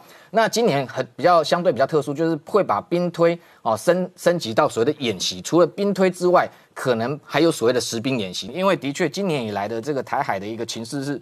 相对来讲是比较紧张，所以有必要用这样一个实兵的方式哈去推演跟模拟。另外来讲，今年我个人认为说，呃，包不管是这个汉光的电脑兵棋推演，或者是说郑军兵推来讲。应该有几个部分应该会呃特别去进行演练跟这个列入哈。第一个就是说今年因为疫情的关系，所以我们必须要去模拟，就是说军方来讲，如果今天这呃解放军真的武力犯台的过程中，那个时候当下是疫情相对严重的时候，你今天台湾的军方自己本身在防疫的同时，能不能进行作战，这个就是一个很严苛的一个考验。所以这个部分在电脑兵推来讲，过去可能不会直接纳入，过去最多哦就模拟，譬如说生物武器的攻击，但是今年可能是必须要全。面性的陆海空三军，你都要在防疫同的这个情况之下，同时要进行这个防卫作战。第二个就是说，呃，很特殊的，也是这几天我们必须要谈的，就是说，解放军近期除了用攻击来扰台之外，他在这一个利用假新闻、假讯息，在对台进行一个叫认知作战。这个认知作战，我们在上周末就看到一则很特殊的一个新闻，他说这一个。网络上流传说，台湾军方击落了一架这个解放军苏凯三十五战机，而且他还配合了这个战机坠毁在地面燃烧的这个新闻图片，然后让你认为说这个好像真的有这一回事。所以当天很多的媒体都在查证这个讯息。那为什么要释放这样的讯息？呃，我们观察哈，就基本上来讲，先前其实已经有一次，就是这个解放军有一这个呃。八月的时候，他用歼十、歼十一战机越线，越线那时候后来也传出说，是不是有一架歼十一也被台湾击落？好，然后在这个台湾的西南海域，这样的一个假讯息，它的一个目的都是要让台湾的一个整个呃视听这个呃混乱，然后真真假假，然后让你这有一天呃让你这个台湾的不不止台湾而已，连国际也搞不清楚真实的状况。譬如说，他为什么要这样做？第一个就是说，如果有一天这一个解放军他准备对台动武，他可能会在这一个发动前释放这样的一个讯息，目的在于什么？让国际以为误以为这是台湾主动攻击，对，所以解放军他才回击，哦，他要塑造一个国际舆论，让他有出兵的一个正当性。那等到他这个，譬如说他的如意算盘是他希望首战及决战几天之内把你拿下之后，成为既定事实。这个讯息是真是假已经不重要了，所以这样的一个做法哈，我觉得它主要的目的是要这样子让国际认为说两岸之间是台湾在挑衅，这个部分要非常小心。所以我们看到这一次哈非常特殊的过去。军方在发布相关的一个公开澄清稿的时候，都用中文嘛？这一次特别发布英文版，嗯，就是要让国际媒体了解，说这绝对是一个假讯息。不过现阶段来讲，我们认为它还是在做一个测试的阶段，还不是真正在运用。但是这个部分的确，我相信今年的不管汉汉光兵推或政军兵推，应该都要纳入这样的一个这个想定。所以同时间，我们看到这个星期还有这样的一个呃国军的天空飞弹，可能应该是三型在工中科院要持续的这个进行测试。那这个部分就是属于这个呃。被动防御的部分，就是说我们被在遭遇它飞弹袭击的时候，除了我们确保我们的战力保存、指挥链不会断之外，同时间我们还有一个很多的防空飞弹可以对它的导弹进行拦截，那减少它对台湾的伤害。那最后一个部分是。事实上，台湾有主动防御的能力。什么叫主动防御？就是我们除了防守，我们事实上可以攻击。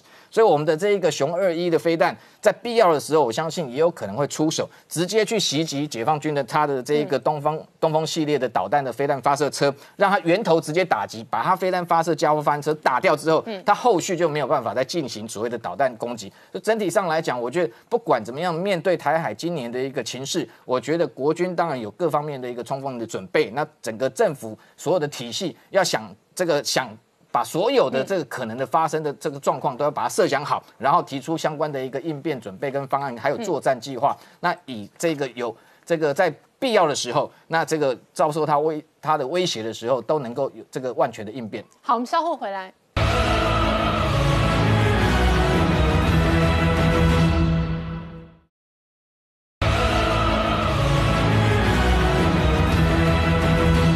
回到年代向前看的节目现场，我们今天聊的是路透社追踪报道，白宫可能将中芯半导体列为封杀黑名单。那美中关系加速、加快、加大恶化的同时，一方面台湾方面要有各式各样哦面对中国文攻武赫的准备。那这个是板明夫先生。另外一方面呢，中国这一次哦在渤海的军演哦，你怎么观察？对，我觉得首先我讲就是中国最近它的军演的新闻特别多，嗯，但是说呢，大部分都是虚张声势的。呃，有一点呢，我想让大家回顾一下，我今年五月我刚上这个节目的时候呢，日本共同社发了一条，说今年八月份要在东沙做一个军事演习。哎，对对。当时这条新闻炒得很大，对。当时我就在这里说，我说这条新闻很可能是假新闻，对，因为这条新闻不可能是记者跑出来的，嗯，一定是喂给他的。那么喂给他的话呢，就是说，呃，第一呢，如果这是真的的话，这会牵扯到一个重大的军事泄密事件，对，很多人都会很有麻烦的。然后还有一个呢，我是我认为呢，就是说现在中国就是美国正想找茬跟中国打架的时候，中国刺激用这种刺激美国的方式的话，会得不偿失。所以在这种方面呢，我认为这条新闻是。是，就现在呢八月份过去了，对，所以说没有人，就是说很明显，证明你的判断是对的。这条新闻假新闻，那这条新闻为什么会出来呢？就是因为他想牵制蔡英文的就职演说啊，对，就让蔡英文就职演说之前呢，我先放一个非常劲爆的、让你害怕的一个消息，嗯，就是说呢，然后希望你就职演说中的语调能缓下来。当然，这条这条新闻出来以后呢，全世界很多媒体都转载了，嗯嗯，而且台湾的韩国瑜高雄市长说要去东沙，对，然后后来陈玉珍。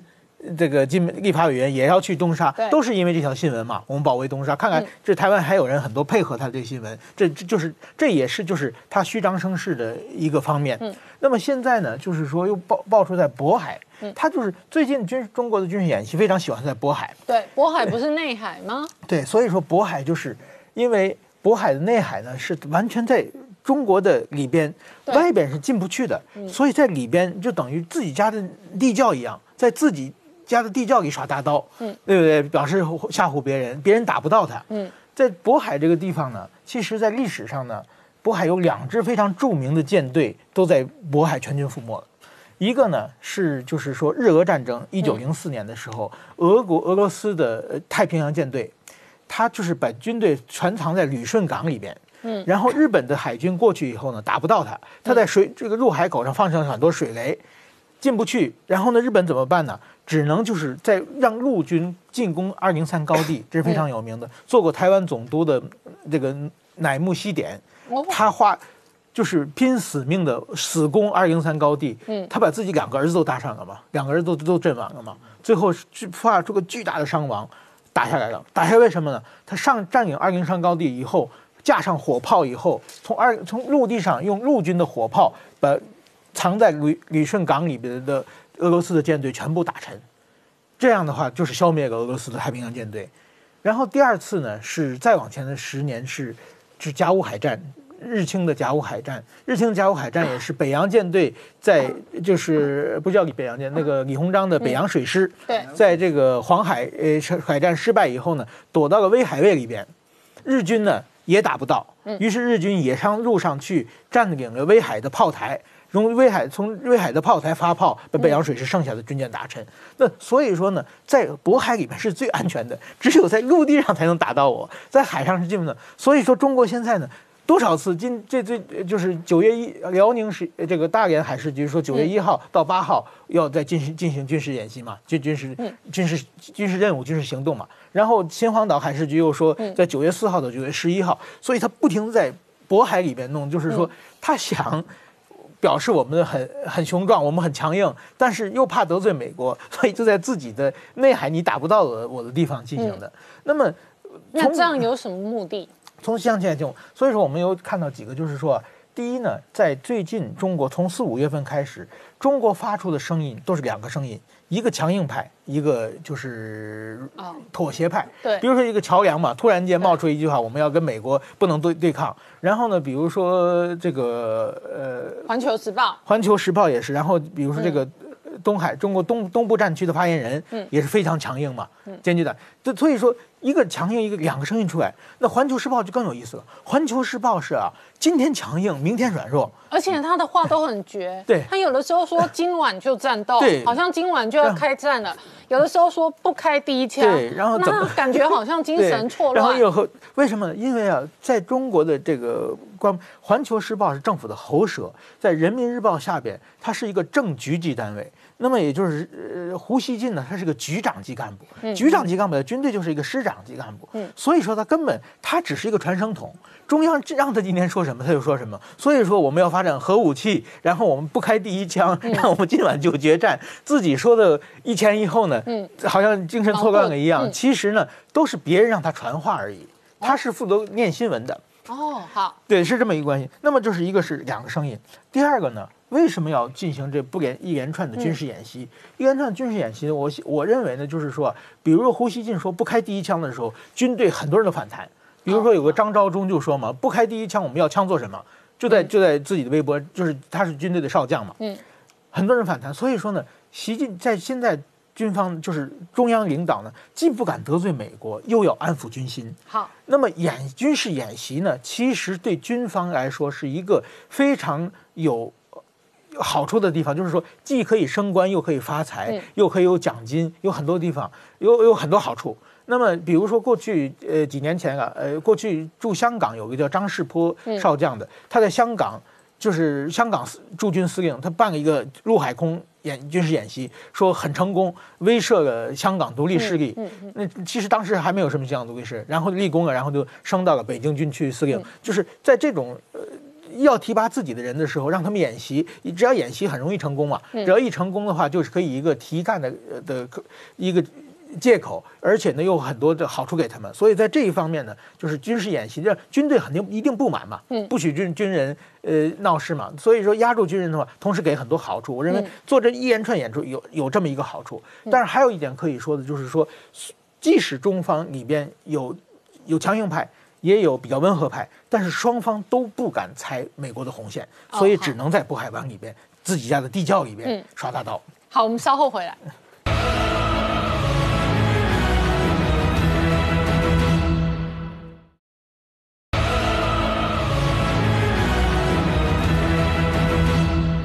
年代向前看》的节目现场。我们今天聊的是美中关系全面恶化的同时哦，到底白宫团队会不会在选前最后五十多天追杀中心哦这一个半导体的核弹杀手锏哦？那这里头可能带来什么样的变化？确实哦还在影响当中。但是彭笑大哥，同一时间台北市长的前哨战已经提早开打。是的，这个呃蒋万安要参选，嗯，这个消息呢是从礼拜六啊、开始这个呃爆出来的啊。那么礼礼拜六爆出来以后，接着礼拜天啊，中国时报》啊就有呃就有很多篇的新闻出来了，然后又有民调啊，嗯通通都来了。呃，所以说蒋万安参选，主角不是蒋万安。哦，为什么呢？因为你看，后来人家在问蒋万安的时候，嗯，他又收回去了。为什么收回去了呢？第一个，一方面代表蒋万安这个人本来就是很估摸的，你看他一路以来就是这样的，东闪西躲，东张西望啊，嗯，他不是那种呃很决断的啊，很果断的人，反正就是这样子。第二啊，第二个，为什么我说主角不是他呢？嗯，因为那个礼拜六的新闻说蒋万安回应了，嗯啊，换言之就是说蒋万安是被动的啊。那么你看呢、礼拜六、礼拜为什么这个消息是礼拜六、礼拜天这样出来的？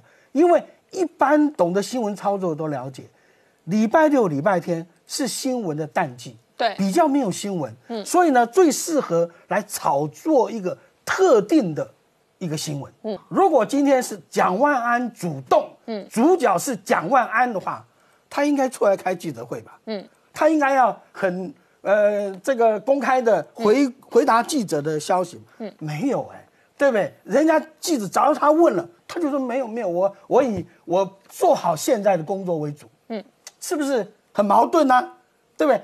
所以为什么我一开始就说，主角不是蒋万安，主角是谁呢？嗯，不要忘记，啊，最近这几年来的选举，台湾的选举，特别是总统，特别是主要的这个呃这个几五都的市长啊，立法委员的选举，后面都有影武者。嗯，那么我们看当初啊，红梅是如何操作韩国瑜的？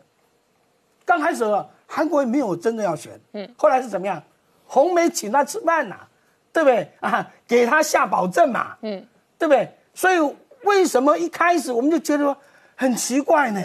哪有说一个有名的台湾的一个媒体，每天以韩国瑜做头版啊？嗯啊，所有的红媒包括电子，通通都是韩国瑜啊啊！为什么韩国瑜会一下子塑造成啊一个总统级的候选人？嗯，不就是红媒的操作吗？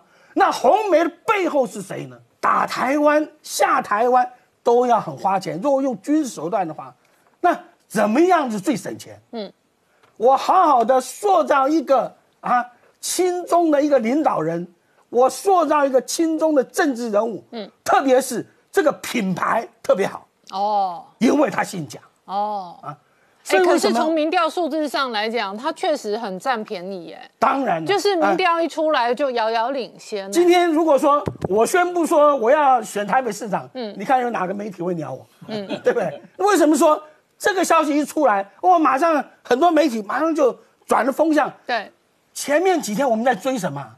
追说为什么啊？捷克议长来说到说我也是台湾人的时候，嗯全场鼓起立鼓掌啊，非常的认同。嗯对，结果有两个人迟疑不决啊，这两个人其中一个就是蒋万安了。嗯啊，然后大陆的红媒马上以这做头条。嗯啊，这个捷克小走啊，在台湾说他是台湾人，啊，蒋家后代不起立。哦，你看好，啊，红梅多么的安慰啊！嗯蒋家后代不吉利，嗯，这不就是向红梅、向红色力量表态吗？嗯啊，如果今天换了蒋经国在现场的话，嗯我告诉你，他老泪纵横啊！啊，他不是也讲过吗？嗯我也是台湾人呐、他哎啊，蒋经国在的话，他们马上跑上去啊，抱着这个捷克议长啊。好，等哎等等等，我请教一下汪浩大哥，你认为中国内部确实确凭中选，挑中蒋万安做下一个世代的政治的这一个扶植人选吗？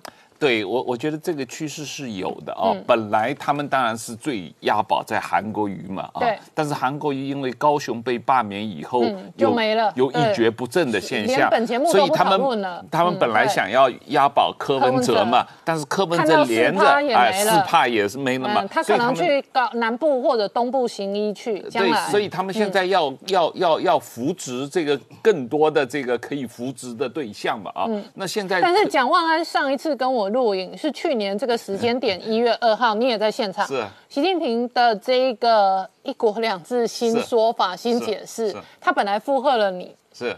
他附和了你，是。但是后来隔两天，他这个推翻了他在节目中的附和，是。这都是有凭有据、有是。节目内容的。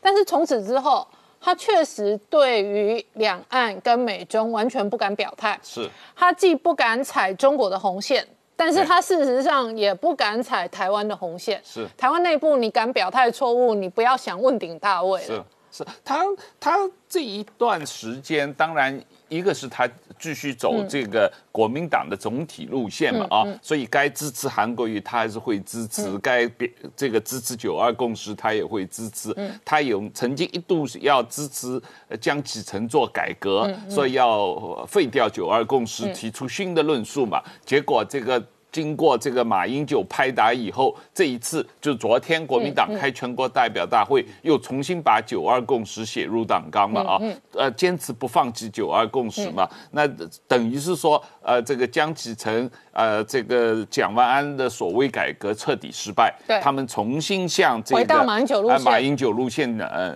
低头嘛，那另外一方可是。马英九是一个快要七十岁的人，他的路线在台湾没有大众市场无所谓。江启臣、蒋万安四十多岁的人，没有大众市场，就注定着他的政治生命有一个非常低的天花板。对，但是如果呃，只要他能够通过这个政治上的忠诚度的考验，嗯国台办愿意支持的话，嗯然后刚才讲的红媒愿意支持的话，那蒋万安这个出来选台北市场，呃，台北市长，我觉得还是有一定的这个呃成功的可能性的，因为就台北市的选举盘的结构关是系，因为毕竟从陈水扁呃、嗯这个呃当台北市长到现在已经二十几年了，对。啊呃台北市再也没有过这个呃、真正的呃民进党的执政嘛啊，所以从这个意义上来说，呃呃蒋万安在台北如果是这个红媒嗯。呃全力支持的话，我觉得还是有很大的可能性的。以民调的数字来看，蒋万安跟陈时中哦，这个伯仲之间，但是蒋万安是领先陈时中的。呃，我觉得陈时中本身，当然，呃，他的这个人气现在也很高哦，嗯但是他是不是自己有意愿，或者适不适合是出来选台北市长，现在还为时过早啊。这个呃，毕竟台北市长呃，现在被呃。全国人民认为是一个高度政治性的职务，对而陈世忠是一个专业人才嘛，啊，所以从防御的角度来讲，陈世忠能够继续领导防御，可能对台湾整个国家的利益更重要。好，我们稍后回来。Hello，我是陈宁官，拜托大家支持唯一官方频道《年代向前看》，赶快按订阅哦。